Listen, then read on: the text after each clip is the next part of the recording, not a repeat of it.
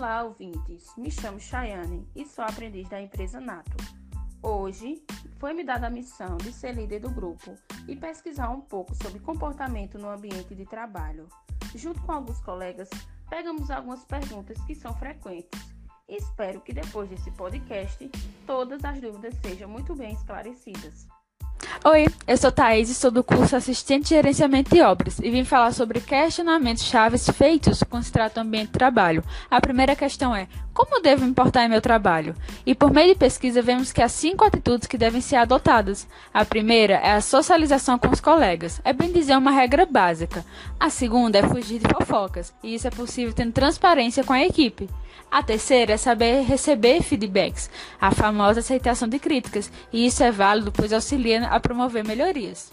A quarta é respeitar a opinião do próximo, isso significa estabelecer limites de intimidade e entender que se trabalha com pessoas de diferentes personalidades e filosofias de vida. E quinta e última atitude é saber a hora de desconectar, pois nem sempre o que trabalha mais tempo é o mais produtivo. E a segunda questão é saber que tipo de comportamento não é aceitável. Além das práticas repetidas que viram hábitos mantidos por longo tempo, como por exemplo chegar atrasado, fingir que está doente, interromper colegas, há também os comportamentos como procrastinador, que deixa as coisas para depois, atrasa as entregas de serviços. Tem também o reclamão, que reclama de tudo o tempo todo. Tem o sabe tudo, o profissional mais arrogante. O fofoqueiro, o próprio nome já diz, aquele que adora comentar sobre a vida alheia. E o pata de elefante, que é o profissional rude, não gosta de ser muito gentil e nem educado com os colegas. Olá, quem está falando é Carlos André. Eu vou falar até que ponto as brincadeiras no ambiente de trabalho com os colegas é saudável.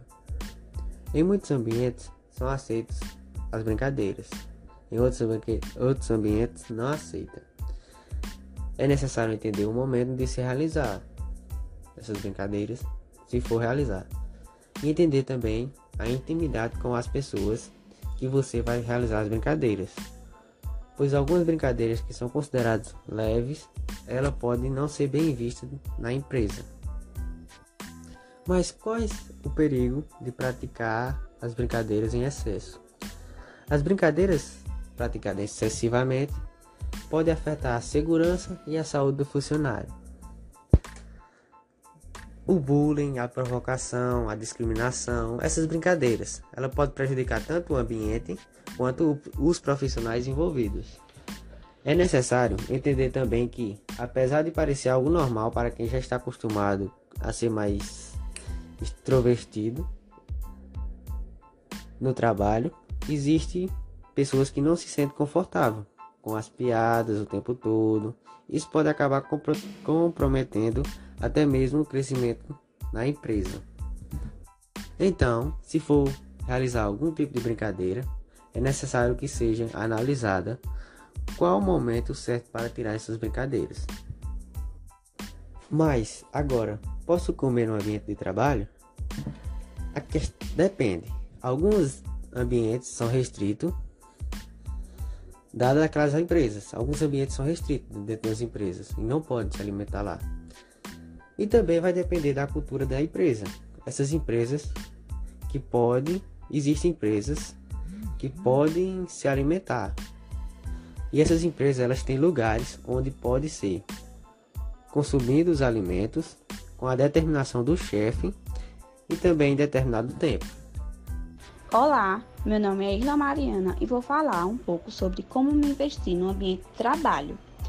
Essa é uma das famosas frases que coloca a secretaria em uma posição estratégica para fomentar a relação com o cliente, não só pelas suas competências, mas também com a sua etiqueta comportamental e com o modo de se vestir no trabalho. Saber fazer boas escolhas na compra de roupas, joias, bolsas e sapatos é muito importante para não se tornar algo vulgar. Agora vou falar algumas dicas de como se vestir adequadamente. Dica 1. Procure utilizar sempre roupas em cores claras. Cores escuras não são ideal para o ambiente de trabalho. 2. Evite decotes ousados, não chame a atenção. 3. Roupas estampadas e muito coloridas não são recomendáveis. 4. Quanto às joias, a pérola é o tipo de joia que mais chama a atenção. 5. As saias ou vestidos deverão ser de, al de altura do joelho ou até quatro dedos acima do joelho. Vestir-se adequadamente é o segredo para passar confiança e aumentar ainda mais a credibilidade de sua imagem profissional. Agora eu vou falar um pouco se é errado falar de assuntos pessoais no trabalho. Não é totalmente negativo conversar sobre assuntos pessoais durante o expediente, porém, é necessário prestar atenção a alguns fatores para não incomodar os demais, nem prejudicar o fluxo das atividades. O primeiro é o exagero. Desabafar, por exemplo, como um problema pontual, o trânsito ruim, a babá que faltou ou o banco lotado com o colega na mesa ao lado, aliviar a tensão. Mas há quem transforme a própria vida em um reality show, pois não consegue controlar a própria língua. As relações profissionais não equivalem às amizades pessoais, ainda que por muitas vezes a intimidade possa começar no ambiente de trabalho são relações distintas, mantidas por diferentes razões. Na profissional, há um contrato de trabalho a ser cumprido e um código de conduta a ser seguido. Olá, meu nome é Cleiton Silva dos Santos, faço gerenciamento de obras pela empresa Viana Moura e estou aqui para responder algumas perguntas. Bom, como agir com um colega de trabalho que vive reclamando da empresa? Bom, se a pessoa entrou lá, ela tem todo o direito de sair. Reclamar, obviamente, não vai lugar, levar a lugar nenhum. Muito pelo contrário, é possível chegar aos ouvidos do seu superior e ocasionando algumas discussões entre si. E, obviamente, se você não está satisfeito, é melhor você procurar outro ramo ou encare aquilo como um, um desafio Maquiagem e perfume exagerado no trabalho. Existe um limite. É, a restrição cabe ao ambiente de trabalho que você exerce. Digamos que você trabalha com produto, produtos alimentícios. Você não poderá usar esses itens em excesso, pois podem, podem cair ou passar cheios para os produtos. Mas se você trabalha com um ambiente como escritório, recepção, obviamente é, é permitido pelo fato de serem coisas do dia a dia, mas não em exagero, pois nenhum dos seus colegas de trabalho é obrigado a estar sentindo seu perfume com em muito tempo, por muito tempo. E em relação à maquiagem, que seja uma maquiagem leve, é, simples, mas maneira, porque maquiagem para balada é muito mais forte do que a que você usa no, no dia a dia. Por isso é recomendável uma maquiagem mais fraca para que você penetre o ambiente de trabalho. Olá, meu nome é Cleiton Silva dos Santos, faço gerenciamento de obras pela empresa Viana Moura e estou aqui para responder algumas perguntas. Bom, como agir com um colega de trabalho que vive reclamando da empresa? Bom, se a pessoa entrou lá, ela tem todo o direito de sair. Reclamar, obviamente, não vai lugar, levar a lugar nenhum. Muito pelo contrário, é possível chegar aos ouvidos do seu superior e ocasionando algumas discussões entre si. E, obviamente, se você não está satisfeito, é melhor você procurar outro ramo ou encare aquilo como um, um desafio Maquiagem e perfume exagerado no trabalho. Existe um limite. É, a restrição cabe ao ambiente de trabalho que você exerce. Digamos que você trabalha com produto, produtos alimentícios. Você não poderá usar esses itens em excesso, pois podem, ca podem cair ou passar cheiros para os produtos.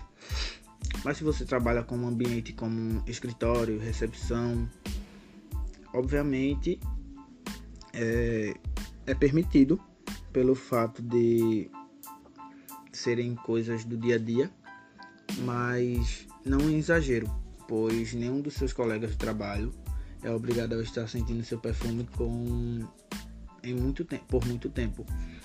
E em relação à maquiagem, que seja uma maquiagem leve, é, simples, mas maneira, porque maquiagem para balada é muito mais forte do que a que você usa no, no dia a dia. Por isso é recomendável uma maquiagem mais fraca para que você penetre o ambiente de trabalho. Bom, meu nome é Wesley Santos, sou auxiliar administrativo pela empresa GMS Construtora Imobiliária e vou falar hoje sobre ética e respeito no ambiente de trabalho. É, a ética e o respeito no ambiente de trabalho estão interligados. É fundamental manter o respeito entre seus companheiros de trabalho, até porque cada pessoa vive no seu próprio mundo Cada um tem sua cabeça, seu pensamento. Seja em questão religiosa, você vai ter pessoas católicas, evangélicas ou espírita, entre outras religiões, e também na diversidade de cores, que podem ter pessoas negras, pessoas brancas. Então, independente das diferenças, sempre deve existir o respeito mútuo. Até porque a melhor forma de você ser respeitado é de acordo com seu comportamento com seu colega de profissão se pondo sempre no lugar dele. E uma das minhas perguntas foi: tem um tempo livre no trabalho? É errado resolver assuntos pessoais nesse tempo? Bom, vamos primeiro definir esse seu tempo livre. Se o seu chefe vira para você e diz: Olha, você não tem mais nenhuma atividade ao longo do dia, você pode fazer o que quiser. Se esse é o seu tempo livre, sem problemas, vá resolver o que você quiser. O que não pode acontecer é você estar entendendo que tem algo que pode ser deixado para amanhã. Isso sim você estaria sendo errado. Outra pergunta é: como lidar com fofocas no ambiente de trabalho? Bom, esse assunto é bastante polêmico. Fofoca significa informação de fonte não certificada. Então, diante de uma cena dessa, o que você pode fazer é não ajudar a propagar esse tipo de comentário maldoso. Diante de uma fofoca no seu ambiente de trabalho, você deve manter o seu silêncio ou ajudar a incentivar o respeito coletivo. Meu nome é Iago, eu sou do assistente administrativo da GMS e esse foi o nosso podcast.